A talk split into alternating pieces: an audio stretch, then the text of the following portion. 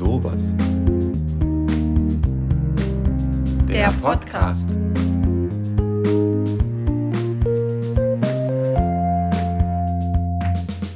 Herzlich willkommen bei Wer glaubt denn sowas, dem Podcast, in dem wir Menschen interviewen, die in unserem Kirchenkreis Delmenhorst-Oldenburg-Land leben. Heute zu Gast ist Katharina Meyer-Batrakow. Sie ist Kinderpsychologin und hat ein neues Buch geschrieben, Drei Jahre ohne Schlaf. Herzlich willkommen, Katharina. Schön, dass du da bist. Hallo und danke für die Einladung. Wir haben jetzt seit einigen Episoden in unserem Podcast ein neues Format und mit dem möchte ich gleich mit dir einsteigen. Wir fangen immer mit ein paar Warm-up-Fragen an und ich schieße mal einfach mal locker aus der Hüfte. Was bedeutet eigentlich für dich Familie, Katharina? Oh, gleich, äh, gleich mit so einer schweren Frage gestartet. Darüber könnten wir wahrscheinlich lange äh, philosophieren. Spontan würde ich jetzt sagen, Familie bedeutet für mich äh, Liebe, Gemeinschaft, Zugehörigkeit und Verbindung. Du schreibst ja in deinem Buch ganz viel darüber, dass Kinder und Eltern gerade so im Alter von 0 bis 3 Jahren ja sehr viel Schlaf brauchen. Du beschreibst in dem Buch selber auch, wie es bei dir gewesen ist. Und da habe ich mir die Frage gestellt, was macht dir eigentlich richtig Stress? Richtig Stress macht es mir, wenn ich müde bin, beziehungsweise die Nacht nicht gut gelaufen ist und ich weiß, dass ich am nächsten Tag den ganzen Tag wach sein muss und keine Möglichkeiten habe, mich auszuruhen. Gibt es da etwas, wonach du wirklich Sehnsucht hast dann oder überhaupt? Ähm, ja, dann würde ich gerne mal ein Wochenende irgendwo alleine übernachten. Gibt es da einen Ort, den du gern hättest?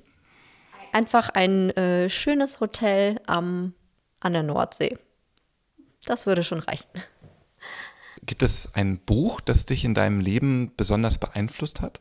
Ich glaube, es ist kein äh, bestimmtes Buch, das mich äh, beeinflusst hat. Wenn ich mich jetzt entscheiden darf, dann würde ich tatsächlich die äh, Bücher von Jesper Juhl empfehlen. Das hat mich doch sehr äh, beeinflusst in der Beziehung zu meinen Kindern auch. Äh, Jesper Juhl äh, schreibt viel über Themen zur Erziehung und einfach, ähm, ja, es ist mehr eine Haltung, wie man Kindern und auch anderen Menschen begegnen kann. Und ähm, dort geht es viel um Augenhöhe, um Bedürfnisse gegenseitige ah, und gleichzeitig auch um Grenzen. Und äh, das finde ich so wichtig und ähm, auch einfach ähm, spannend, äh, sich da selbst weiterzuentwickeln. Du sprichst von weiterentwickeln. Gibt es denn etwas, wo du sagen würdest, da möchtest du dich in der Zukunft auch noch verändern? Auf jeden Fall. Ich glaube, ähm, niemand ist perfekt und ich bin es auch nicht. Und selbst wenn ich mich viel mit ähm, Erziehung und Beziehungen beschäftige, ähm, so kommen auch bei mir oft äh, alte Glaubenssätze oder einfach automatische Worte und Handlungen. Und ähm, da möchte ich äh, perspektivisch ja, einfach noch mal eher sagen können, Stopp, also meinen eigenen Stoppknopf, Automatknopf drücken und noch mal in mich gehen, wie möchte ich denn eigentlich reagieren? Noch eine abschließende Frage. Wann hast du das letzte Mal so richtig herzhaft gelacht? Oh, das war tatsächlich gestern Abend. Äh, wir haben mit meinem Mann zusammen eine Comedy-Serie angefangen und genau, das war wirklich gut, dass wir das gemacht haben. Was kannst du uns denn da empfehlen? Das war LOL, die neue Staffel. Kennst du das? Ja, ich habe davon gehört. Wer lacht, fliegt raus, oder? Genau, sie äh, dürfen sechs Stunden lang quasi nicht lachen und das ist halt super schwer, weil sie sich äh, echt gegenseitig dann Witze erzählen und äh, Vorführungen machen. Und gestern sind Anke Engelke und Bastian Pastewka aufgetreten und äh, da darf dann man nicht lachen. Und ähm, wir als Außenstehende natürlich schon. Und das macht es halt eben echt äh, amüsant. Katharina, stell dich doch mal ein kleines bisschen vor. Ich bin Katharina und äh, bin 30 Jahre alt ich ähm, bin klinische Psychologin und äh, aktuell noch in der Weiterbildung zur Kinder- und Jugendlichenpsychotherapeutin.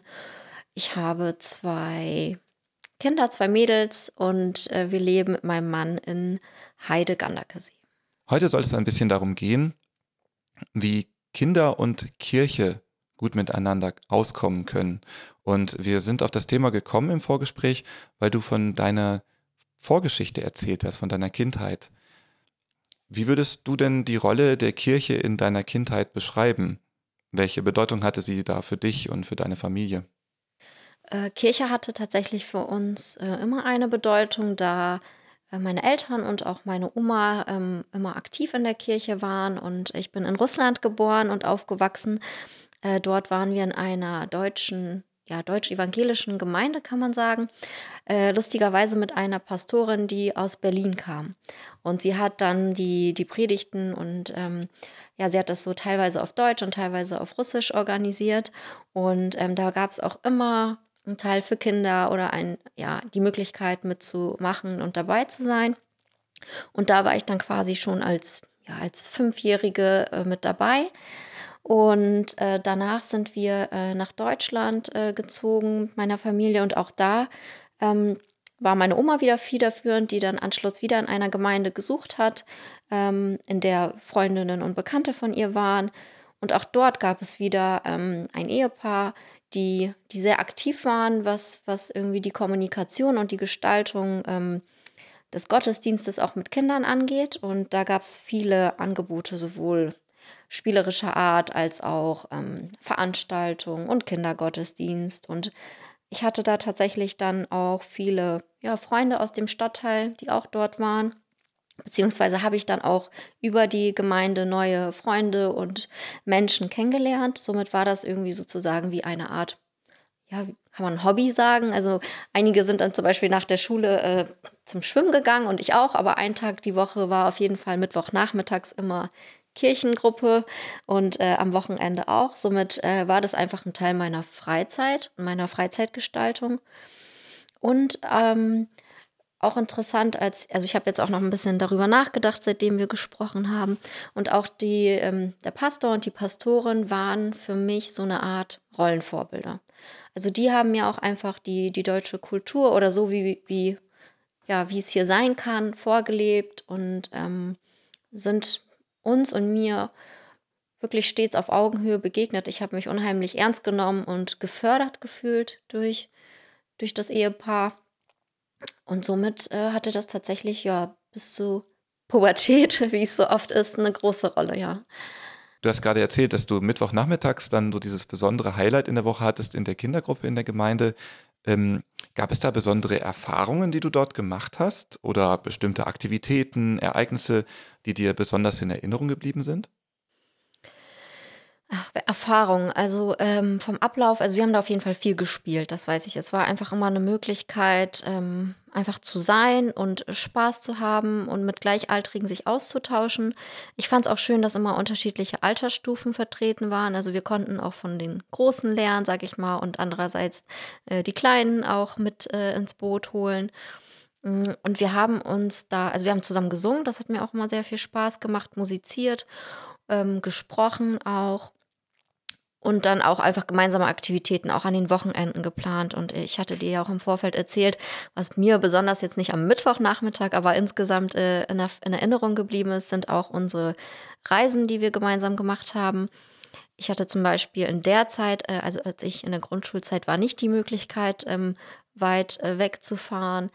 Und so waren mir die ja, die teilweise sieben- bis zehntägigen Reisen äh, in den Wald eine besondere. Also es war wirklich ein großes Gemeinschaftsgefühl, äh, mit einer Gruppe von zehn Personen zehn Tage in einem Urwald äh, zu zelten. In Schweden waren wir. Und äh, ja, Feuer zu machen, dann mit dem Kanu zu fahren und das ganze Gepäck auch dorthin zu tragen, das Zelt hinzutragen. Es war auch anstrengend und äh, einfach auch zu sehen, dass man es schafft. Also das ist mir auch äh, ja wirklich hängen geblieben. Also du hast Kirche da so auch als Möglichmacherin empfunden. Ja, auf jeden Fall. Du hast gerade davon erzählt, dass die beiden Pastoren, also das Ehepaar, für dich eine Vorbildfunktion hatte. Ähm, magst du ein bisschen erzählen, was dich an den beiden besonders beeindruckt hat?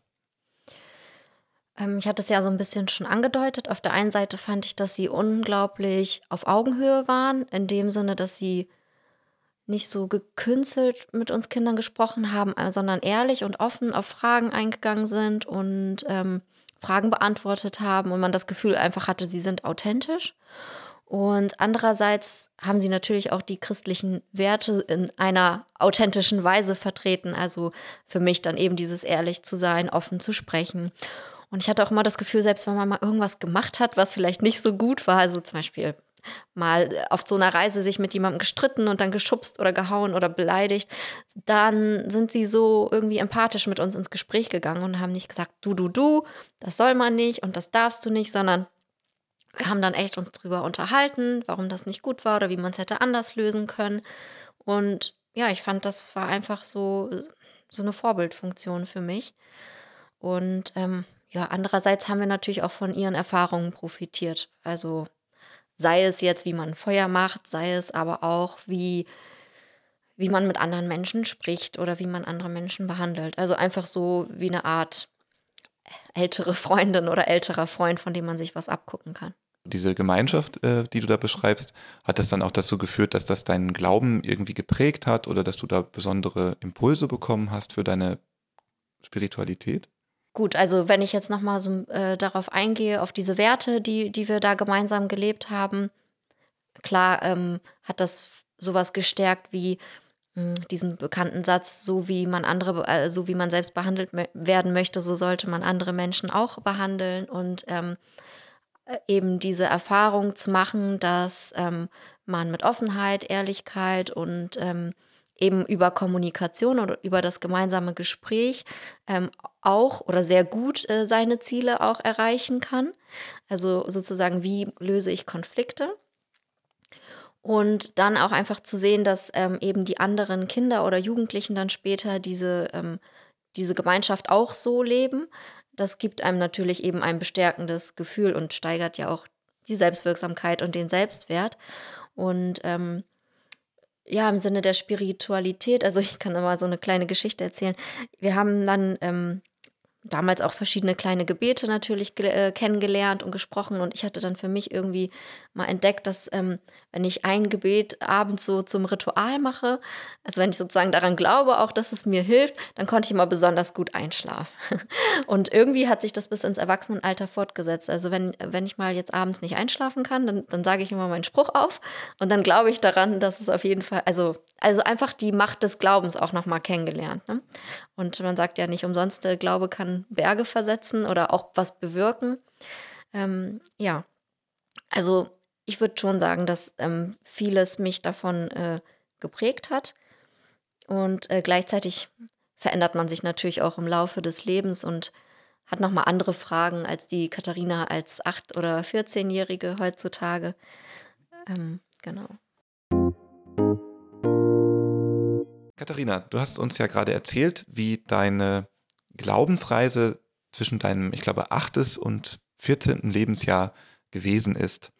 Und du bist ja Kinderpsychologin. Und wenn ich schon mal die Gelegenheit habe, eine Expertin hier am Mikro zu haben, möchte ich dir gerne die Frage stellen, wie ist das eigentlich bei Kindern in dieser Alterszeit?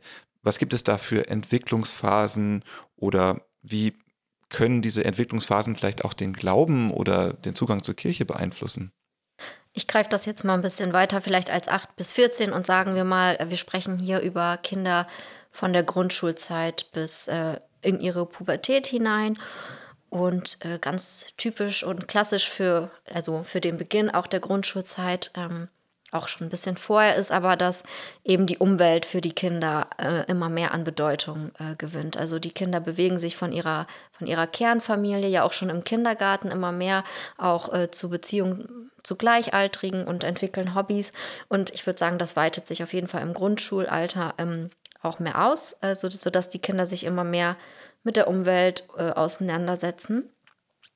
Aber auch nicht nur mit der Umwelt. Also du kennst es vielleicht auch von, von deinen Kindern. Es kommen, je älter die Kinder werden, auch immer mehr Fragen. Und gerade in der Grundschulzeit sind das vielleicht auch Fragen, die auch Regeln und moralische, ethische Prinzipien und Normen betreffen. Also hier vielleicht auch nochmal so ein bisschen die Verbindung äh, zur Kirche. Ähm, auch äh, in sozialen Gruppen spielen ja auch ähm, Regeln im Sinne von Gerechtigkeit und Gleichheit eine Rolle für Kinder. Ähm, Kinder verstehen ja auch immer mehr Zusammenhänge und stellen dementsprechend äh, Fragen an, an sich, an ihre Umwelt, an ihre Eltern. Ähm, sie entdecken, je älter sie werden, auch immer mehr soziale Gruppen. Also es betrifft da nicht nur Freunde, sondern es können auch Beziehungen mit anderen Erwachsenen ja auch geknüpft werden. Das, auch das spielt ja für, für euch, für die Kirche eine Rolle. Ähm, die Bindungsbeziehungen, also es können auch nun Bindungsbeziehungen zu anderen Erwachsenen und anderen Kindern verschiedenen Altersstufen aufgebaut werden, die auch für das Kind von Bedeutung sind, neben seiner Familie. Da spielen die von mir eben genannten auch Rollenvorbilder auch eine Rolle, denn Kinder suchen sich ja auch ähm, Modelle und Beispiele dafür, wie es vielleicht sein könnte, wenn sie erwachsen sind. Und äh, das nimmt natürlich ähm, ja, hin vom Grundschulalter zur Pubertät auch zu. Also, dass die Kinder sich immer mehr nach außen äh, richten, nach außen wenden. Ja, vielen Dank für diesen ersten Überblick, Katharina. Wenn Bindungsgeschehen so wichtig ist in dieser Altersgruppe, ähm, wie, kommt es, dass, wie kommt es zu dieser Faszination von Kindern für Glauben? Das sehe ich an meinen Kindern jetzt auch. Die sind zwar erst zweieinhalb und fünf Jahre alt, aber sie haben eine große Neugier zum Beispiel für kirchliche Themen oder wenn sie mal eine Kinderbibel in der Hand haben. Ähm, wo kommt das her? Ich glaube, dass da spielst du dann wahrscheinlich als Rollenvorbild eine große Rolle. Also das ist eben das, meine Kinder zum Beispiel stellen diese Fragen wahrscheinlich äh, noch nicht oder weniger, obwohl sie im selben Alter sind, weil ich das wahrscheinlich nicht so stark vorlebe und sie auch sowas wie eine Bibel bei mir nicht einfach so äh, griffbereit finden. Deswegen ähm, also, aber das ist nur ein kleiner Teil. Ein, ein, weiterer, viel größerer Teil, das ist einfach diese natürliche äh, Neugier der Kinder, die sie haben. Ähm, Kinder sind von sich aus also intrinsisch motiviert zu lernen, zu verstehen äh, und versuchen sich natürlich auch Zusammenhänge zu erarbeiten oder zu, erf äh, ja, zu erfahren. Und ähm, da, sind, da treffen sie irgendwann ja auch auf Fragen wie, wie bin ich entstanden, wie, wie ist die Welt entstanden, wie, also physikalische Gesetze, also alles möchten und ähm, wollen sie verstehen und suchen dann eben nach verschiedenen Antworten auf ihre Fragen. Und ähm, wenn es darum geht, was Kinder vielleicht motiviert oder ähm, warum sie in Kirche gehen oder anfangen zu glauben, ist vielleicht einerseits natürlich, dass sie Antworten auf ihre Fragen bekommen, die sie zufriedenstellen oder die sie für sich ähm, gut integrieren können in ihr Leben. Und andererseits, glaube ich, sind das auch ganz verschiedene, etwas, sage ich mal, banalere Gründe, wie zum Beispiel mein Freund oder meine Freundin geht in die Kirche oder meine Mama wollte erstmal, dass ich mitkomme oder meine Oma wollte erstmal, dass ich mitkomme. Also das ist vielleicht der Anfang davon, äh, wie Kinder in die Kirche oder den Zugang zur Kirche bekommen. Das ist ein gutes Stichwort, mitkommen. Ähm, welche Rolle spielen denn so soziale Faktoren, also Freundschaften, ich glaube, das nennt man Peer Groups, nennt man das ja auch, oder die Familie selber in dieser Beziehung von Kindern und Jugendlichen mit der Kirche?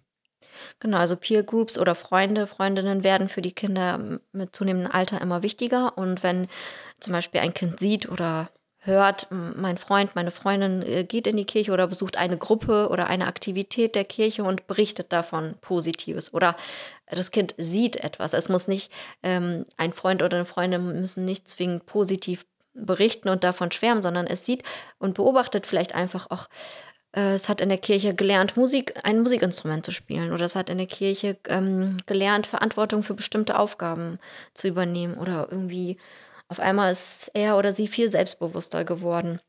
Ich glaube, es sind einfach die verschiedenen Lernerfahrungen äh, positiver Art, bestenfalls, die eben Kinder dann auch motivieren, nicht nur mitzukommen, sondern auch zu bleiben. Katharina, du hast ja eine recht große Community, in der du aktiv bist. Auf Instagram, ich glaube, du hast über 45.000 Follower mittlerweile. Und ähm, wenn es darum geht, Kinder und Kirche, ist ja diese Ungezwungenheit, die du vielleicht noch erlebt hast oder deine Eltern noch erlebt haben, heutzutage ja nun nicht mehr selbstverständlich. Also viele Menschen haben ja auch eventuell Bedenken oder Herausforderungen, wenn sie darüber nachdenken, dass ihr Kind in beispielsweise so etwas wie einer Kinderkirche oder Konfirmandenunterricht dabei ist. Wie kann man denn diese Bedenken oder diese Herausforderungen aus Sicht der Kinder ähm, adressieren? Ja, die Frage ist ja dann tatsächlich, ob die Kinder selbst diese äh, Gedanken und Befürchtungen haben oder ob es etwas ist, was die Familie oder die Eltern haben, wenn ein Kind adressiert in die Kirche oder in eine Gruppe der Kirche gehen zu wollen. Das sind ja wahrscheinlich erstmal zwei, zwei verschiedene äh, Dinge. Hm es kommt hier sicherlich auch auf das Alter des Kindes an. Also inwiefern ist das Kind schon so alt, diese Entscheidung äh, eigenverantwortlich oder wenn es in der Pubertät ist, eigenverantwortlich treffen zu können? oder inwiefern äh, benötigt es hierfür auch noch die, das Einverständnis der Eltern. Hm, Im besten Falle sozusagen, wenn ein Kind den Wunsch äußert, ähm, die Kirche oder eine Gruppe zu besuchen, ist es ja mit Einverständnis oder mit Akzeptanz der Eltern ähm, der Fall. Und ja, jetzt äh, ist es ja tatsächlich auch, wie du sagst, dass äh, viel und häufig in den Medien negativ äh, berichtet wird und dagegen anzukämpfen macht vermutlich keinen Sinn. Kampf ist ja eh nie eine gute Methode. Da ist es vermutlich äh, am ehesten möglich, den Zugang über die eigenen positiven Erfahrungen zu gestalten. Also sprich, das Kind äh, hört oder sieht etwas Positives, das Kind geht hin und macht selbst die, eine positive Erfahrung, spricht bestenfalls mit seinen Eltern darüber oder die Familie ist ebenfalls mit dabei. Und ich glaube, es funktioniert nur über die Beziehung Mensch. Also ähm, der Mensch oder die Menschen, die eben in dieser Institution in dem Moment arbeiten, brauchen eine vertrauensvolle Beziehung auf Augenhöhe zu der Familie und zu dem Kind, äh, wenn diese Interaktion gut funktionieren soll. Denn es hat ja auch durchaus Chancen, in Kirche zu sein. Du hast es gerade erzählt.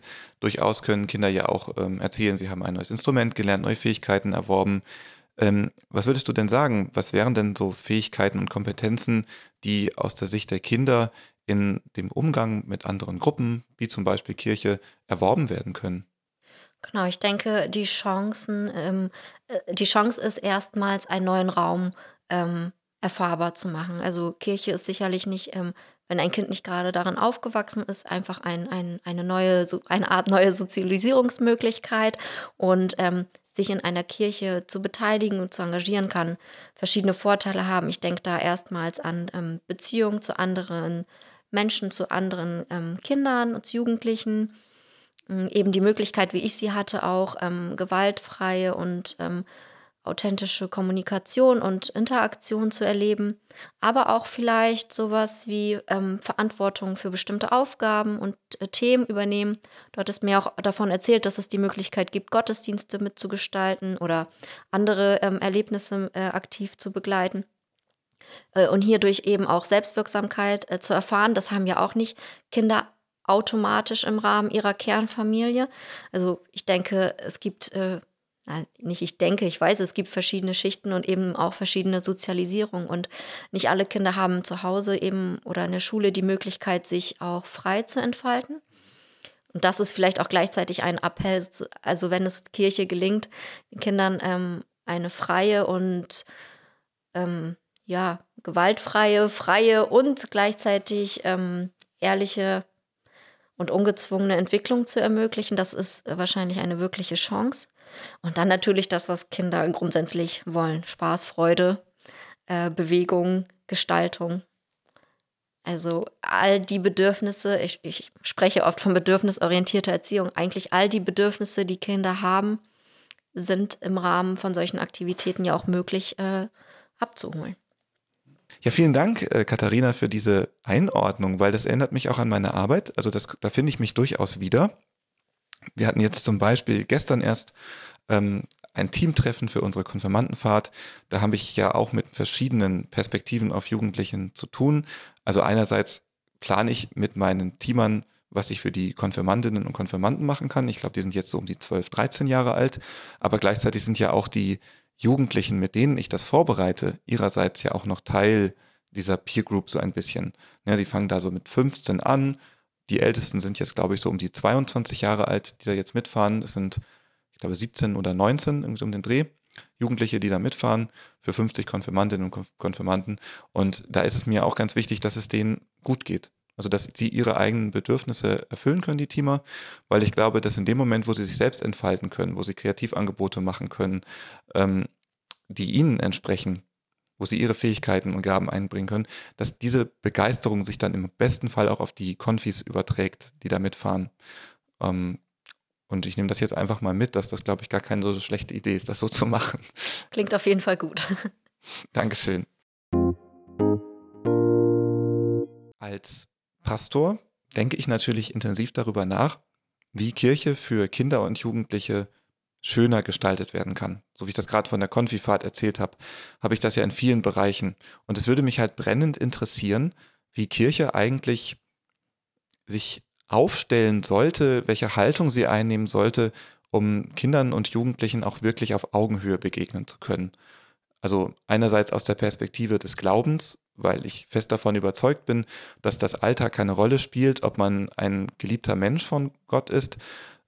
Und gleichzeitig, das weißt du ja jetzt als Psychologin auch viel besser, ist es, entspricht es ja auch der psychologischen Konstitution dieser Kinder und Jugendlichen. Und wir haben uns ja im Vorfeld ein bisschen überlegt, das ist ganz gut für heute darüber zu reden, wie ja Kinder und Jugendliche motiviert werden können für Kirche. Also beziehungsweise, dass sie, wenn sie mit Kirche zu tun haben, ein gutes Erlebnis haben, was aufrichtig ist. Ähm, gibt es da etwas, was wir als Kirche, sage ich jetzt mal, sicherstellen könnten, dass sie sich wohlfühlen? Wahrscheinlich sicherstellen nicht, denn jedes Kind ist ja eben individuell und einzigartig und hier liegt ja vermutlich auch schon ein Kern darin, eben auf diese Individualität und Einzigartigkeit immer wieder aufs Neue einzugehen ähm, auf die Menschen oder eben auf das Kind zuzugehen, so wie es ist. Und wenn ich mir zum Beispiel die christlichen Werte anschaue, wie eben ähm, Gerechtigkeit, Nächstenliebe, bedingungslose Liebe, mh, auch Autonomie ist ja teilweise ähm, Thema in der Bibel. Also ich hatte ähm, jetzt nochmal nachgeschaut, ähm, da wird in manchen ähm, ja, Arbeiten ja auch geschrieben, dass Jesus zum Beispiel nie ungefragt oder übergriffig Menschen gegenüber gehandelt hat. Und er hat immer äh, gefragt, darf ich das oder kann ich das oder soll das sein? Und oftmals sprechen wir Erwachsenen eben auch im Rahmen von Kirche über diese ähm, Werte, über Normen und Werte. Und dann kommt ja so ein gewisser Adultismus rein. Also das, was für uns Erwachsene gilt, gilt für uns Erwachsene und das gleiche gilt aber nicht für Kinder. Und ähm, das ist vielleicht so ein bisschen der ähm, wie soll ich sagen, der Appell oder das, wofür ich äh, auch zum Teil hier bin, eben ähm, nochmal mehr dafür Werbung zu machen, eben, dass Kinder auch Menschen sind, auf jeden Fall. Anders, andere Menschen vielleicht als Erwachsene, kleinere, jüngere Menschen und deswegen ja vielleicht auch noch mehr schutzbedürftig und noch mehr darauf angewiesen, dass wir Erwachsene dieses, ähm, diese Macht, die wir ja automatisch haben, körperlicher Art, auch äh, psychischer Art, ähm, nicht ausnutzen dürfen gegenüber den Kindern. Und deswegen der, der Wunsch sozusagen, dass diese christlichen Werte auch natürlich gegenüber Kindern ähm, gelebt werden sollten, um eben Kirche für Kinder als Schutzraum, sollte es auf jeden Fall sein, auch äh, erfahrbar zu machen. Und ähm, ja, und dann sind es eben Sachen wie ja, Selbstwirksamkeit, gewaltfreies Miteinander. Ähm, ich habe mir auch ähm, nicht nehmen lassen, ähm, in den Medien nochmal das Beispiel äh, Dalai Lama aufzugreifen. Ähm, ich hatte dir ja davon erzählt. Ähm, ich habe tatsächlich extra ein Beispiel genommen, was eben nicht äh, auf Kirche betrifft, weil ich finde, das gilt eigentlich für alle Erwachsene, nicht nur für Menschen, die in der Kirche arbeiten. Also wenn man eben eine besondere Stellung hat und mit Kindern arbeitet oder zu tun hat und andere Eltern ja auch ihr Kind einem anvertrauen oder in Obhut geben in dem Moment, ähm, dann war ja eben diese Situation, dass der Dalai Lama eben gesagt hat äh, zu einem Kind, jetzt gib mir einen Kurs oder jetzt mach dies oder das. Ähm, ich möchte auch gar nicht näher darauf eingehen. Das soll eigentlich nur verdeutlichen, dass in keinem Fall eben diese, dieses, dieses Machtverhältnis ausgenutzt werden darf und vor allem nicht im Rahmen des Glaubens. Also das ist ja dann noch mal schwieriger für ein Kind, da zu differenzieren, was ist in Ordnung und was ist nicht in Ordnung. Und ähm, wenn Kirche sozusagen möchte, dass Kinder weiterhin äh, ja, positive Lernerfahrungen und Interaktion machen und Eltern auch vertrauen, ähm, dann ist es natürlich auch in solchen Fällen, wenn, wenn so etwas passiert, wichtig, auch in der Organisation selbst besser aufzuklären und auch transparenter. Also ich glaube, dass ähm, Familien und Eltern den Impuls brauchen, wieder ähm, mehr Vertrauen fassen zu können. Da würde ich vielleicht auch direkt anschließen wollen. Ähm, Sprache und Kommunikation sind ja sehr wichtig in allen Bereichen, gerade jetzt mit Kindern und Jugendlichen. Und wie können ja Mitarbeitende von Kirche, also junge Mitarbeitende und ältere Mitarbeitende, ähm, eine Sprache finden, die gewaltfrei ist und die auch diese Augenhöhe schafft? Ich glaube, der erste Punkt ist, sich damit zu beschäftigen. Also das, was du machst, das, was wir machen, das, was zum Glück auch schon total viele andere Menschen machen. Es ist genauso, als ähm, oder ähnlich, wenn ich zum Beispiel mit Mitarbeitenden von ähm, Kitas oder Schulen spreche. Auch sie sind ja oft noch geprägt von einer anderen Art Sprache, also viel von Strafe, Lob, Drohung, Machtmissbrauch und eben all das, was über Generationen ja weitergegeben äh, wurde, auch historisch betrachtet. Und da kann sich Kirche sicherlich auch nicht äh, von freimachen, dass irgendwie diese Sprache eben in den Menschen ist. Vielleicht nicht unbedingt in, in, in den kirchlichen ähm, Schriften, doch äh, wahrscheinlich aber eben in den Menschen, die diese Sprache leben und nutzen und sich darüber erstmal bewusst äh, zu werden, dass eben es diese gewaltvolle äh, oder ja, gewaltvolle Sprache gibt und dass es eben auch gewaltfreie Alternativen gibt, ist ja ein erster Punkt. Und ein zweiter Punkt ist dann tatsächlich ähm, eigentlich üben. Also es geht mir ja auch so, ich bin so nicht aufgewachsen und nicht so nicht geboren in dem Sinne und ähm, übe das tagtäglich und setze mich mit gewaltfreier Kommunikation äh, auseinander. Und wenn ich dann merke, es ist mir nicht gelungen, dann reflektiere ich das und äh, versuche es nochmals. Und das ist ja eigentlich auch das, was man in Organisationen, also machen könnte, sind Schulungen, Übungen, ähm, praktische Übungen, theoretische Übungen und ähm, eben einfach die, die Gewissheit, dass es so etwas gibt und dass es neue, bessere Möglichkeiten gibt, wahrscheinlich, ja. Für Menschen, die das jetzt hören und sagen, oh, das möchte ich total gerne machen und ich würde das irgendwie gerne mal ausprobieren, gibt es vielleicht sowas wie so ein erster kleiner Schritt, den man schon einfach mal probieren könnte im Alltag? Ich habe mich selbst dabei ertappt, dass ich äh, ab und zu in diesem Gespräch das Wort müssen benutzt habe. Auch das ist zum Beispiel Teil der gewaltfreien Kommunikation, auf das Wort müssen zu verzichten. Also ich darf etwas Neues lernen, du darfst etwas Neues lernen. Und äh, wenn wir jetzt zum Beispiel mit Kindern sprechen, ist auch sowas wie, du musst jetzt deine Schuhe anziehen, ja auch schon ein, ähm, keine Bitte mehr, sondern eher eine, eine, ja, wie soll ich sagen, eine Drohung. Ähm, und äh, da kann man an sich auch schon versuchen, wie man dieses Wort müssen zum Beispiel ersetzen kann mit, du darfst jetzt deine Schuhe anziehen, weil wir jetzt rausgehen möchten oder ähm, du könntest gleich dein Zimmer aufräumen. Ne? Das ist ja erstmal für viele ganz befremdlich, weil es gibt ja auch Dinge, die wirklich getan werden müssen, kommt dann oft. Also, ähm, aber das ist einfach tatsächlich, ähm, das geht dann wahrscheinlich später ein bisschen tiefer. Es ist eine Frage der Haltung. Also ähm, muss ich wirklich Schuhe anziehen oder mache ich das, weil mir bewusst ist, dass es draußen kalt ist und ich mache es im Sinne meiner Gesundheit? Also das ist dann wirklich eine hm, Sache der Haltung. Und wer einfach tiefer ein bisschen dazu lesen möchte, es gibt ganz viele äh, Bücher zur gewaltfreien Kommunikation. Vielleicht kannst du ja auch sogar was verlinken in deinen Show Notes, wie man heutzutage sagt. ähm, genau, wir verlinken einfach ein bisschen Literatur zu dem Thema. Und ähm, ja, äh, mittlerweile gibt es auch heutzutage auch an vielen Volkshochschulen und im Internet tatsächlich auch kleine Kurse und Seminare, wer da jetzt persönlich äh, etwas tun möchte. Das Beispiel mit den Schuhen, das finde ich ganz interessant. Ich versuche das bei meinen Kindern auch, ähm, weil ich glaube, dass in dem Moment, wo man das Wort müssen verwendet, ja auch so eine gewisse Barriere aufgebaut wird. Also vielleicht eine sehr gute, wie ich finde. Da kommt ja die Autonomie dazu. Will ich das denn jetzt eigentlich überhaupt? Ne? Das ist ja eine Front, die da aufgebaut wird. Und gleichzeitig ist es halt auch schön, diese intrinsische Motivation zu schaffen. Das geht vielleicht nicht in dem Moment, wo ich die Schuhe an dem Kind brauche, aber es ist etwas, auf das ich ja hinarbeiten kann, indem ich ja vorlebe, ähm, dass ich vielleicht begründe oder die Frage stelle oder erkläre, warum ich etwas tue. Ne? Die äh, kirchliche Arbeit ähm, nehme ich daraus. Ich mache ja zum Beispiel ganz viel mit Konfirmandinnen und Konfirmanden, äh, viele meiner Kollegen machen ja auch was mit Kinderkirche und machen dort was mit einer anderen Altersgruppe. Das ist, glaube ich, wirklich gut dran werden, dass wir prüfen. Muss, Anführungszeichen, also es ist ratsam, das Wort muss in beispielsweise Arbeitsaufträgen zu haben oder in Begründungen zu haben. Denn der Druck ist ja riesig. Wahrscheinlich wird dabei rauskommen, dass es nicht muss, in Anführungsstrichen, oder nötig ist, weil Kinder eh in Gemeinschaft dabei sein möchten. Also äh, wenn es eine Gemeinschaft gibt und äh, eine Bindungsbeziehung besteht, dann sind Kinder immer bestrebt, ähm, wie soll ich sagen, ein wohlwollendes, gutes Miteinander. Kein Kind möchte von sich heraus Streit oder Ärger oder ähm, Ausgrenzung erleben. Es möchte immer ein Teil der Gemeinschaft sein und dazu gehört auch Aufgaben und Verantwortung übernehmen zu möchten. Und ähm, wenn man den Kindern erklärt, wofür es gut ist und, und ihnen auch äh, im Rahmen ihres Alters ähm, die Entscheidung überlässt, wie auch die Aufgabe erledigt werden darf. Das ist ja auch oft ein Teil, dass wir Erwachsene eine Vorstellung davon haben, wie das Kind etwas zu tun hat und wann es das zu tun hat. Und da einfach auch mal die Frage zu stellen, wie würdest du das denn machen? Und wann bist du bereit? Unter welchen Umständen bist du bereit, diese Aufgabe zu übernehmen? Und da kommt dann von den Kindern auch was. Dann sagt das Kind vielleicht, ich mache es in fünf Minuten.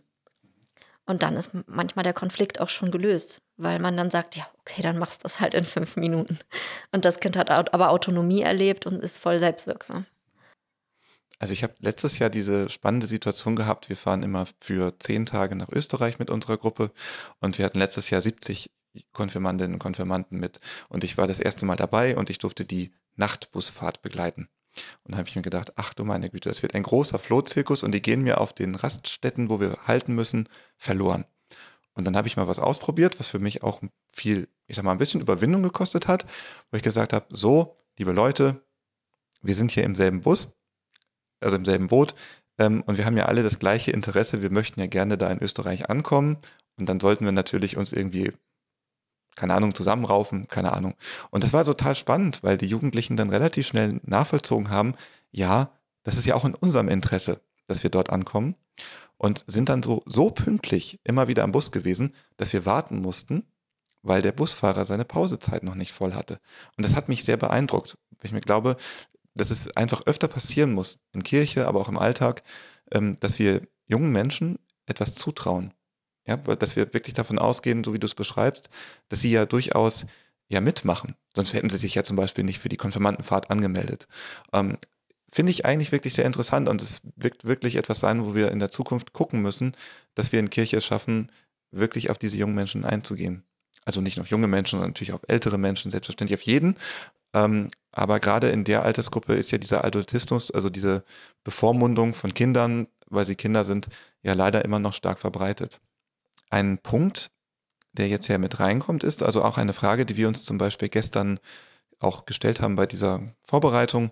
Ähm, es gibt ja auch durchaus Meinungen und Bedenken bei Jugendlichen. Also in unserem Fall war es die Frage, oh, mir geht es jetzt vielleicht nicht gut, ich habe Heimweh, ich wende mich an eine Teamerin, einen Teamer und bespreche das. Aber grundsätzlich ist ja die Frage dahinter, wenn Kinder und Jugendliche mit uns als Gemeinschaft interagieren, dann haben sie ja ihre Werte, ihre Bedenken, ihre Meinungen. Wie kann da eine gute Augenhöhe geschaffen werden?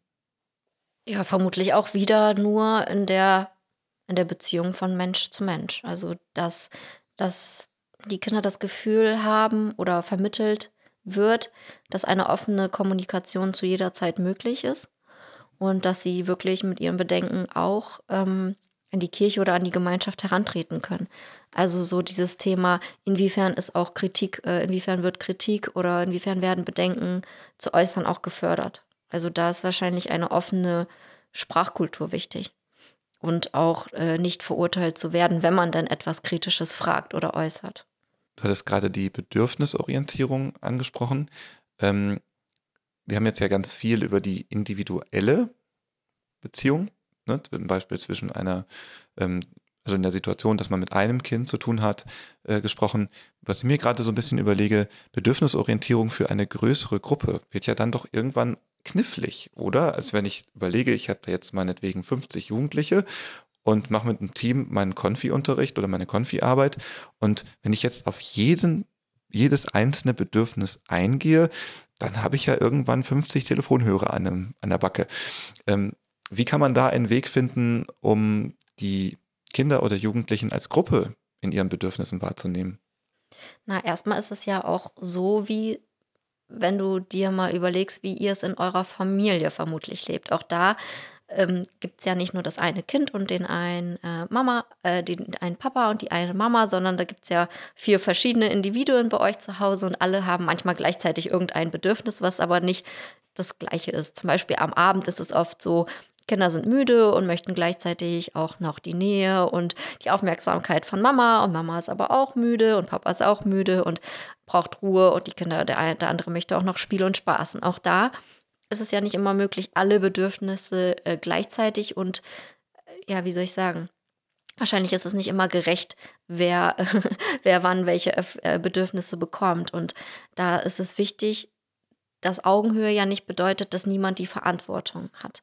Das heißt, wenn es eben auf so einer Reise mit einer Gruppe Teamer gibt oder ein, eine Person, die verantwortlich ist, ist es dann sozusagen schon auch in der Aufgabe der Person, hm, einen umfassenderen Blick zu haben, was ist jetzt ähm, wichtig und welche Bedürfnisse sind nun wirklich ähm, dringend und welche andere können vielleicht auch äh, teilweise aufgeschoben und nicht aufgehoben werden. Und das ist bei Kleinkindern und Babys natürlich schwierig. Äh, doch Jugendliche oder eben diese Altersspanne, die du genannt hast, die auf euren Fahrten dabei ist, kann sehr wohl auch kurzfristig äh, Bedürfnisse im Sinne der Gemeinschaft aufschieben. Und da ist es vermutlich auch noch wichtig, ähm, wir hatten eingangs darüber gesprochen, dass natürlich auch für eine Gruppe Regeln und ähm, ja und gemeinschaftliche Absprachen wichtig sind, da das macht ihr, glaube ich, aber auch im Vorfeld zu besprechen, wie wollen wir ähm, alle miteinander umgehen auf solchen Fahrten und wie, wie wollen wir bestimmte Situationen klären. Und wenn es dann doch zu irgendeiner Situation kommt, die im Vorfeld nicht besprochen werden kann, so ist das ja nicht in dem Sinne schlimm, so kann das ja auch nachgeholt werden. Das heißt, ihr äh, sagt dann mal eben Stopp wir drücken jetzt mal die Reset-Pause. Hier ist irgendwie gerade ein Konflikt. Und äh, bevor es jetzt hier weiter im Programm geht, ist es wichtig, dass wir irgendwie diesen Spannungszustand lösen und mal eben besprechen, was los ist. Und dann würdet ihr euch vermutlich austauschen und schauen, wie am ehesten die Bedürfnisse befriedigt werden können. Was aber mich, glaube ich, so ein bisschen auch aufmerksam macht, auch die eigenen Bedürfnisse dürfen dann ja auch nicht äh, vernachlässigt werden, oder? Genau, also ähm, es geht dann jetzt nicht natürlich nicht nur um, um jedes einzelne Individuum, sondern natürlich auch, ähm, wenn du jetzt die Verantwortung hast, natürlich auch das, was du im Blick hast und was dir wichtig ist. Das heißt, auch du kannst äh, mal sagen, ich verstehe sehr gut, dass ihr gerade hier ganz viel Spiel und Spaß möchtet und gleichzeitig ist es 22 Uhr und ich brauche meine Ruhe. Das heißt, wie können wir jetzt alle äh, äh, zueinander finden. Vielleicht äh, kriegen wir das so hin, dass ihr äh, noch was Ruhiges macht und ich ziehe mich zurück oder äh, wir verschieben einzelne Programmpunkte auf morgen. Also das heißt, hm, hier gibt es vermutlich kein Patentrezept, sondern einfach ähm, eine, eine, ja, eine Unterhaltung, die da nötig ist, um das zu klären. Mhm. Ja, so Konfifahrten sind ein hervorragendes Beispiel für soziale Interaktion. Das kann ich so bestätigen. Eine andere Seite, die ja dann gerade in den jüngeren Jahrgängen ja wichtig ist, also jetzt gerade im Grundschulalter, wir haben es ja eingangs auch schon angesprochen, das sind ja die Eltern. Ja, also die Eltern sind ja oft die Ermöglicher für kirchliche Interaktion. Also so nehme ich das wahr. Sie sind manchmal auch das Hindernis. Also es kommt immer wieder vor, dass wir von Jugendlichen erfahren, die total gerne ihre beispielsweise Konfirmandenzeit machen wollen würden, aber wo dann Eltern sagen, nö, und weil sie halt unter 14 sind, haben sie halt definitiv noch keine religiöse Mündigkeit und dann können sie halt in dem Moment nichts machen. Man kann manchmal mit den Eltern reden, manchmal geht man da auf Wände. Ähm, wenn wir jetzt mal von diesen Extremfällen von weggehen, ähm, nehmen wir mal an, ich habe jetzt mit Kirche gar nichts zu tun und mein Kind sagt jetzt auf einmal, oh, ich würde doch ganz gerne hier bei Kirche mitmachen und ich bin motivierter, was zu machen. Wie können Eltern ähm, ihre Kinder dort unterstützen. Wenn wir von den Extremfällen weggehen, dann nehmen wir, gehen wir also davon aus, dass die Eltern auch gewillt sind, ihre Kinder zu unterstützen. Ja, okay. Das heißt, die Eltern sind gewillt, ihre Kinder zu unterstützen und haben gleichzeitig aber Sorgen und Bedenken, ähm, ihr Kind sozusagen äh, in die Obhut der Kirche zu geben. Das heißt, auch da ist es dann wieder in der Verantwortung der Erwachsenen. Äh, das Kind kann die Verantwortung für diese Situation ja in dem Fall noch nicht übernehmen. Ähm, es kann seinen Wunsch äußern und mit den Eltern ähm, vielleicht auch ein gemeinsames Gespräch äh, zu dritt oder zu viert geführt werden. Und doch sind es ja am Ende dann bei einem 13-jährigen oder 14-jährigen Kind dann die Eltern, die äh, entscheiden. Das heißt, äh, ein Gespräch zwischen Eltern und Kirche oder OrganisatorInnen ähm, steht dann an, indem beispielsweise ähm, du fragen könntest, welche Bedenken denn da sind und woher die führen vielleicht auch. Also es geht ja, es ist ja, wenn jetzt der Vater oder die Mutter beispielsweise sagen, ich habe Angst, ich möchte nicht, dass mein Kind mitfährt, dann, wenn die wirklich ähm, an sich aber auch den Wunsch des Kindes sehen, so könnte man dann ja sagen, ich habe Angst und gleichzeitig möchte ich meinem Kind das ermöglichen. Das heißt, die Frage wäre dann, gibt es überhaupt etwas oder was wäre das, was wir tun können oder was brauchen sie an Sicherheit? Was könnte ihnen so viel Sicherheit geben, dass sie das ihrem Sohn oder ihrer Tochter ermöglichen könnten? Und dann sollte ja im besten Fall irgendwas kommen. Und vielleicht kann das manchmal noch nicht gelöst werden sofort. Vielleicht braucht diese Beziehung dann auch erstmal so zwischen dir und den Eltern oder zwischen euch und den Eltern auch erstmal Zeit und etwas kleinere Prüfungen. Vielleicht dann nicht gleich eine große Konfifahrt, sondern vielleicht ein Tagesausflug, um sozusagen ähm, diese Beziehung aufzubauen. Jetzt gesetzt dem Fall, ne, das Kind macht in der Peer Group Kirche mit, dann kommt ja den Eltern ja dann doch, also würde ich jetzt als Kirche sagen, so, auch eine bestimmte begleitende Funktion doch zu. Ich denke jetzt gerade zum Beispiel an Kinder, die die Kinderkirche wahrnehmen, so im Grundschulalter. Ähm, das kann ja eigentlich nicht so funktionieren, dass Eltern sagen, ja, das Kind geht halt zur Kirche und dann macht es halt so seine Sachen und dann kommt es wieder nach Hause und dann ist das sozusagen wieder gegessen. Ähm, ich habe so das Empfinden, dass es doch, glaube ich, schon wichtig ist, dass Eltern sich dann mit den Bedürfnissen oder mit, den, mit der Neugier ihrer Kinder auch ein kleines bisschen identifizieren oder auch da gegenüber neugierig sind, weil es ist ja ein Gesamtkonstrukt oder eine Gesamtbeziehung, die da stattfindet. Ähm, also ich will jetzt nicht dahergehen und sagen wollen, Eltern müssen dann auch mit in die Kirche und müssen sich da jetzt hinsetzen und müssen alles mitmachen. Aber wie wirkt das auf die Kinder? Also welche also hat es einen Vorteil, wenn Eltern sich da auch ein bisschen mit hinein engagieren? Natürlich ist es ähm, für ein Kind oder für einen Jugendlichen ähm, oder überhaupt für alle Menschen, die ähm, irgendwie in ihrer Freizeit tätig sind, äh, schön, wenn sich ihre Mitmenschen dafür interessieren und dementsprechend Nachfragen stellen oder ähm, offen dafür sind, sich erzählen zu lassen. Wir können es natürlich, wie du schon sagst, nicht von den Eltern fordern oder verlangen. Natürlich ähm, spüren die Kinder aber ja auch die Haltung und die Einstellung der Eltern. Das heißt, wie wird über Kirche oder wie wird über das, was ich als Kind tue, gesprochen. Das muss ja nicht mal mit mir sein, sondern wie sprechen Sie mit anderen Erwachsenen, wie sprechen Sie mit Ihren Freunden darüber oder wie sprechen Sie auch dann im Zweifel mir gegenüber oder am Telefon darüber. Und ähm, auch das können wir natürlich den Eltern nicht ähm, in den Mund legen. Oder ihr könnt es sozusagen nicht in den Mund legen. Ich bin ja da erstmal nicht dabei. Ähm, wenn jetzt aber Eltern zuhören und die äh, ihr Kind in dem Fall unterstützen mögen, so ähm, kann ich mir schon vorstellen, dass es für ein Kind äh, förderlich und positiv ist, wenn die Eltern ähm, eben stützend und äh, vielleicht dann sogar sowas wie neutral. Also wenn sie selbst eben keine positive Einstellung haben, so doch für das Kind eben ähm, interessiert und ähm, ja, supportive sozusagen dem gegenüberstehen. Weil ein Kind, was eben merkt, dass es irgendwie so ein Gefälle gibt zwischen dem, was tue ich und was mag ich und was mögen meine Eltern, ist natürlich für, für das Kind irgendwie auch schwierig, diese Spannung auszuhalten.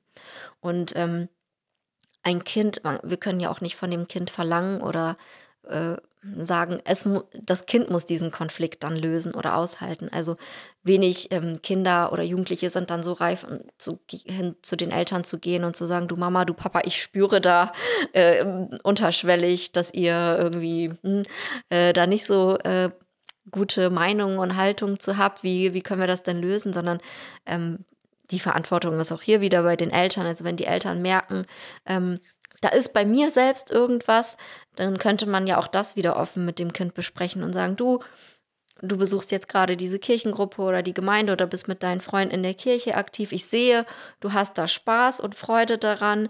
Ich persönlich habe die und die Erfahrungen mit Kirche gemacht. Wollen wir darüber mal quatschen? So, so wäre es ja für mich irgendwie ein, eine, eine gute Herangehensweise. Also ich nehme jetzt so ein bisschen daraus mit, das heißt, gute Arbeit mit Kindern und Jugendlichen ist eigentlich also auch eine gute Arbeit mit Eltern. Also dass man die Elternarbeit da nicht außen vor lassen darf. Auf jeden Fall. Wir sprechen heute sehr viel über Bedürfnisse in dieser Episode. Und der eine und die andere von euch mag vielleicht sagen, ja, Bedürfnisse, aber. Katharina hat in ihrem Buch Drei Jahre ohne Schlaf ein paar Zeilen zu diesem Thema. Sie war so lieb, uns ein paar Passagen mitzugeben. Ja, aber. Wenn du dich mit bedürfnisorientierter Erziehung beschäftigst, wirst du früher oder später von innen oder außen beziehungsweise von beiden Seiten mit Ja-Abers konfrontiert. Ja, aber ich kann doch nicht alles tun, was mein Kind verlangt. Ja, aber was, wenn ich es dann zu sehr verhätschle? Ja, aber was ist denn mit meinen Bedürfnissen? Ja, aber ich habe keine Kraft, alle Bedürfnisse zu befriedigen. Keine Sorge, diese Ja-Abers haben wir sicherlich alle durchdacht und durchlebt und tun es immer noch und immer wieder. Schließlich sind viele von uns selbst in einem Umfeld groß geworden, in dem die Angst vor dem Verwöhnen des Kindes omnipräsent war. Gleich welchen Erziehungsstil du wählst, es wird immer Zweifel, Sorgen oder Ängste geben und niemals werden wir als Eltern alles richtig oder perfekt machen. Brauchen wir auch nicht, denn unsere Kinder lieben uns trotzdem oder gerade deswegen. Sie werden uns lieben, wenn wir autoritär erziehen, sie werden uns lieben, wenn wir laissez-faire erziehen und sie werden uns lieben, wenn wir bedürfnisorientiert erziehen. Der große Vorteil einer bedürfnis- und entwicklungsorientierten Betrachtung liegt also woanders. Und zwar für mich eindeutig in dem gegenseitigen Respekt und der Akzeptanz des jeweiligen Seins und seiner Bedürfnisse. Wenn du deinen Kindern vorlebst, dass Bedürfnisse und Gefühle wichtig sind und beantwortet werden, werden die Kinder später selbst die Fähigkeit entwickeln, ihre Bedürfnisse und Gefühle wahrzunehmen, mitzuteilen und auch empathisch gegenüber ihren Mitmenschen zu sein. Ein unbefriedigtes Bedürfnis verschwindet ja auch nicht einfach, nur weil es missachtet oder unterdrückt wird. Das Gegenteil ist der Fall. Es zeigt sich in Spannungen, negativen Gefühlen oder körperlichen Symptomen und in dem Wunsch, dieses Bedürfnis doch noch zu befriedigen. Bedürfnisorientierung bedeutet auch, meine Bedürfnisse bzw. die aller Familienmitglieder zu sehen. Susanne Miraup beschreibt bedürfnisorientierte Erziehung in ihrem Buch bzw. in ihrem Blog Geborgen wachsen auf eine für mich sehr sympathische und treffende Art. Bedürfnisorientiert mit Kindern zu leben bedeutet vor allem, die Individualität aller in den Blick zu nehmen und ein Individual Parenting zu gestalten, mit den Werten, Bedürfnissen und Vorstellungen, die uns persönlich wichtig sind, orientiert an den Grundbedürfnissen von Menschen. Die Ja-Abers haben sich für mich aufgelöst, als ich genau das verstanden habe. Du hast ja auch selber Kinder, hast du ja gerade erzählt. Ähm, wenn du jetzt mal darüber so ein bisschen nachdenkst, welche Erwartungen hast du denn an die Kirche? Ne, also wenn es darum geht, dass Familien unterstützt werden oder dass eine bedürfnisorientierte Arbeit gemacht wird, wie stehst du dazu? Oder du selber das Gefühl bekommst, dass das vielleicht eine schöne Idee für deine Kinder wäre? Genau, also ich bin da grundsätzlich offen, ähm, denn ich habe ja, wie anfangs berichtet, ja selbst positive Erfahrungen und glaube auch daran, dass ähm, Kirche oder äh, Gruppen der Kirche sozusagen eine, eben, wie ich schon sagte, eine Möglichkeit äh, ja, haben können, einfach neue, neue Dinge zu erlernen, neue Erfahrungen zu sammeln und ähm, eine Gemeinschaft eben äh, zu bilden. Und ähm, wenn ich beispielsweise ähm, mitbekomme oder mitbekommen würde, dass es bei uns in der Nähe oder in der Region eben interessante Angebote gäbe, die, die für meine Kinder oder für mein Kind interessant äh, sein könnten, dann wäre ich da äh, selbstverständlich offen, eben ähm, je nach Alter mitzufahren, es mir anzusehen, äh, da einfach den Kontakt herzustellen und ähm, erstmal einfach zu gucken, wie, wie gefällt es ihnen, wie gefällt es mir und ähm, auch wenn meine Kinder später selbst äh, auf die Idee kommen oder sagen, hey Mensch, aus meiner Klasse ist XY äh, dort in dieser Gruppe und ich möchte auch an dem Abend äh, oder an dem Nachmittag dort teilnehmen, dann wäre für mich äh, als Mutter jetzt mal, nicht als Psychologin, äh, wichtig, dass ich da selbst einfach den Kontakt habe, dass ich weiß, äh, wer arbeitet da oder wer steht dahinter und welche, welche Werte oder welche ähm, ja, Strukturen werden dort einfach gelebt und welche, welche Regeln sind es dort. Also daran merkt man ja oft auch, äh, gibt es da irgendwie Gebote, Verbote oder wie werden diese Regeln auch formuliert und wie wird das mit den Eltern kommuniziert. Ja, sicherlich wäre es auch äh, je nach Alter nett, so jetzt als Helikoptermutter oute ich mich, da mal mitzukommen und zu gucken, was da so passiert. Nein, also klar, je nach Alter. Wichtig wäre mir einfach, äh, wenn ich, wenn ich sehe, dass mein Kind eben an sowas teilnimmt, äh, zu schauen, wie, äh, wie kommt es eigentlich danach wieder oder wie ist das Gespräch danach mit meinem Kind? Welche, welche Erfahrungen, von welchen Erfahrungen berichtet mir mein Kind? Und da ist aber ja wichtig, ähm, meine Beziehung zu meinen Kindern. Also nur weil ich vorher eben in ganz viel Beziehungsarbeit auch investiert habe und weiß, dass, wie unsere Kommunikation funktioniert, kann ich auch einschätzen, ob mein Kind, äh, ja, welche Dinge es mir berichtet und welche es mir eben vielleicht nicht berichtet. Ach, am wichtigsten ist mir einfach, dass, ähm, dass es dort eben Spaß und Freude hat und irgendwie ähm, positive Lernerfahrungen sammelt und wenn es eben auch keine positiven Lernerfahrungen sind, dass dort eben dann die, die, die Grenzen und die Konsequenzen adäquat sind. Also äh, wenn ich dann wahrscheinlich mitbekommen würde, dass es irgendwelche Strafen gäbe, gäbe. Klar, ich kann nicht erwarten, dass alle äh, Erwachsenen die gleiche Haltung oder die gleichen Erziehungsstrategien verfolgen wie ich selbst, dann würde ich wahrscheinlich einfach ins Gespräch gehen und sagen, das finde ich gut, das finde ich nicht so gut. Und einfach schauen, ob meine Grenze da schon erreicht ist oder nicht, weil bestimmte Sachen, wie wenn es jetzt zum Beispiel zur Belohnung mal eine Tüte Gummibären gibt, ich meine, da kann man eher ein Auge zudrücken, als wenn man, keine Ahnung, angeschrien wird oder ähm, andere, andere Konsequenzen drohen. Also ich glaube, ich würde mir am ersten persönlich äh, ein Bild machen von den Menschen, die da arbeiten und viel dann auch einfach mit meinen Kindern besprechen. Aber ich höre da so ein bisschen draus, natürlich auch einen Eigenanspruch.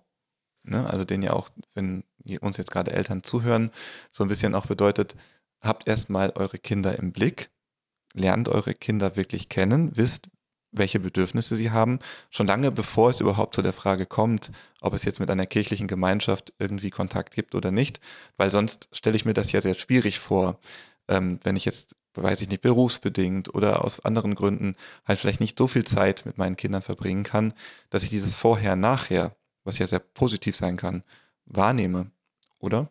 Ja, und äh, ich meine, wir sprechen jetzt auch sehr idealisiert von, von bedürfnisorientierter Erziehung und, und von unserer Haltung, von unserer Einstellung. Ich ähm, weiß, und es ist ja auch ganz normal, dass es auch ganz viele andere Erziehungsmethoden und Strategien gibt. Und ähm, auch da kann es ja auch andersrum sein, dass äh, die Kirche den Eltern zu zu wenig Regeln und Grenzen hat. Also es kann ja auch ganz anders laufen als jetzt bei mir oder bei, bei uns, äh, sondern da einfach der Appell zu schauen, ob das, was dort passiert oder dort äh, angeboten wird, überhaupt zu meinen Einstellungen, zu meiner Vorstellung passt.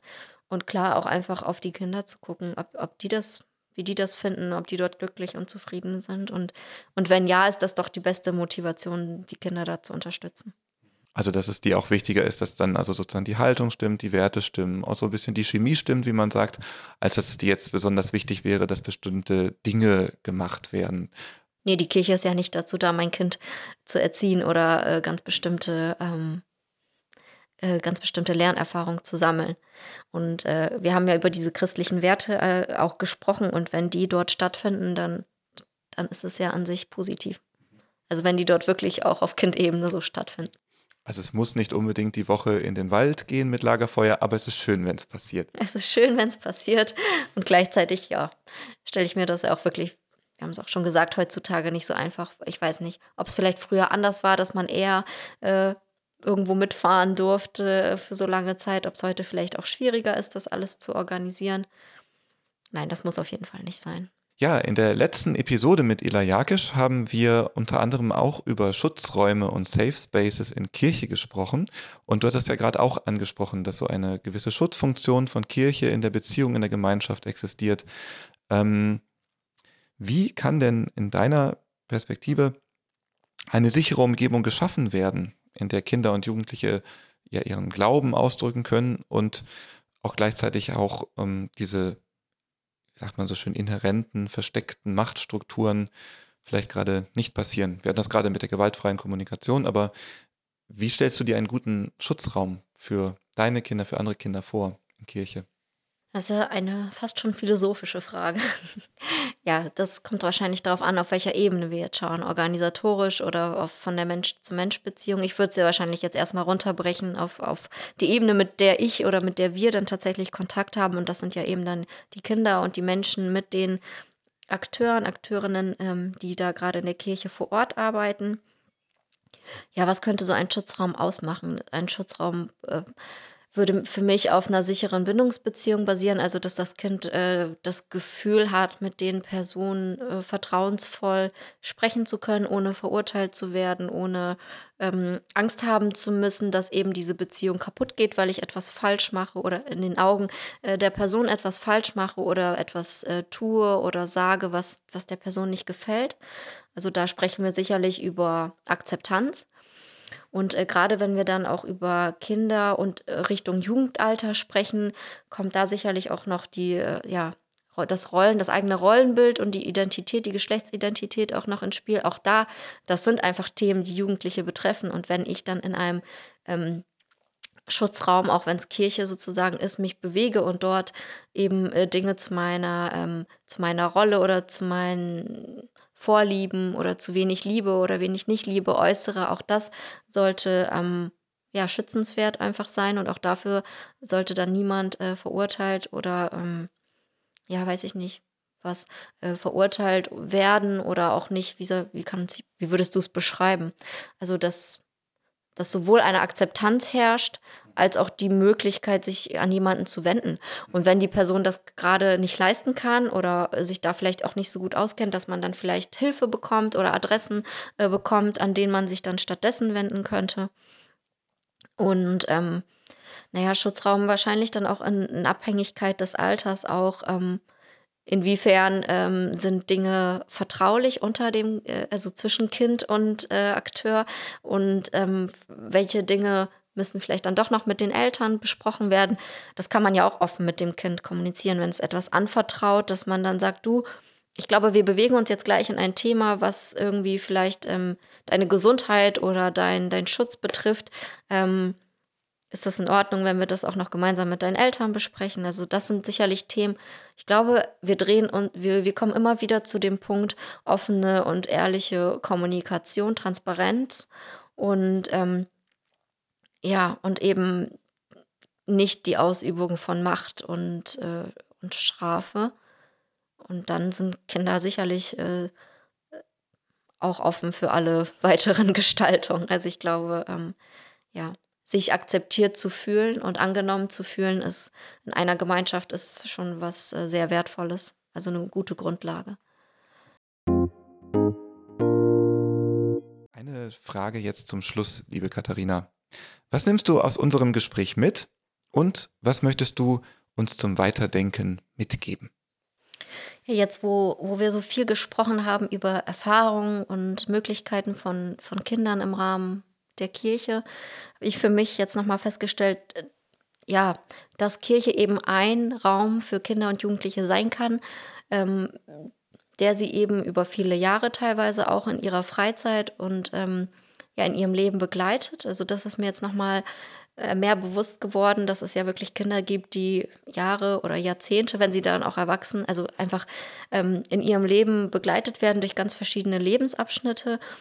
Und wie wichtig es daher ist, dass eben die Menschen, mit denen das Kind oder der Jugendliche dann die Beziehung aufbaut, ähm, eben adäquat und ja empathisch, fürsorglich, eben all das, was man sich wünschen würde, mit diesen Kindern umgeht.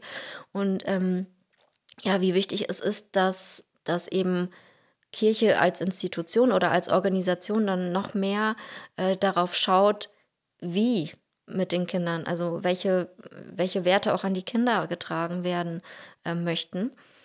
Und ähm, was ich deswegen mitgeben möchte, wir hatten es ja äh, nochmal gesprochen, es geht also gar nicht darum, nur jetzt von oben herabzuschauen, Kirche sollte oder derjenige oder diejenige muss, die Organisation muss, sondern es ist ja wirklich, wie wir über die gewaltfreie Kommunikation gesprochen haben, jedem Einzelnen, jeder Einzelnen möglich, hier heute ähm, an sich zu arbeiten, etwas zu bewegen, etwas zu verändern. Und ähm, so gehe ich ja auch eigentlich abends oft ins Bett, dass ich denke, oh Mist, das ist heute nicht so gut gelaufen mit den Kindern und hier habe ich meinen Mann angemeckert, also das möchte ich morgen besser machen. Und so ist es ja auch jedem Mitarbeiter, Mitarbeiterin äh, in der Kirche auch äh, möglich heute zum Beispiel nach, nach dem Hören unserer tollen Folge zu sagen, hey, ich fühle mich jetzt motiviert, ähm, da nochmal mich, mich weiterzubilden, da nochmal zu lesen und zu recherchieren, wie kann ich eigentlich ähm, mit mein, in meiner Arbeit mit Kindern und Jugendlichen ähm, etwas bewegen, wie kann ich da mehr mit den Kindern auf Augenhöhe und gewaltfreier kommunizieren. Und das wäre doch ein schöner Effekt, wenn das entstehen könnte nach dieser Folge. Vielen Dank, Katharina, für unser Gespräch. Ja, danke dir auch.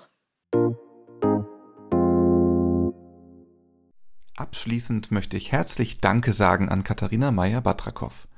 Sie hat mit ihren Einblicken in das Thema bedürfnisorientierte Erziehung und ihren persönlichen Erfahrungen mit der Kirche als Mutter und Psychologin diese Episode zu etwas ganz Besonderem gemacht. Katharinas Perspektiven sowohl aus ihrem professionellen Hintergrund als auch auf persönlicher Ebene haben uns wertvolle Einsichten darüber gegeben, wie wir als Gemeinschaft und in der Kirche die Bedürfnisse von Kindern und Jugendlichen besser verstehen und unterstützen können. Ich möchte mich bei dir, Katharina, für deine offenen und bereichernden Beiträge deswegen sehr bedanken. Katharinas Buch Drei Jahre ohne Schlaf sowie ihre Empfehlungen zu weiterführender Literatur und Ressourcen zur gewaltfreien Kommunikation findet ihr in den Shownotes verlinkt. Wenn euch diese Episode gefallen hat, vergesst nicht unseren Podcast auf Spotify oder Apple Music oder auf elektropastor.de zu abonnieren. Folgt uns auf Instagram unter Wer glaubt denn sowas, um keine unserer zukünftigen Diskussionen zu verpassen. Wir freuen uns auch über eure Bewertungen und Kommentare auf den einschlägigen Plattformen, denn die helfen uns, weiterhin interessante und relevante Themen zu zeigen und zu präsentieren. Vielen Dank für euer Zuhören und eure Unterstützung. Bis zum nächsten Mal. Bleibt neugierig und offen für neue Perspektiven. Tschüss.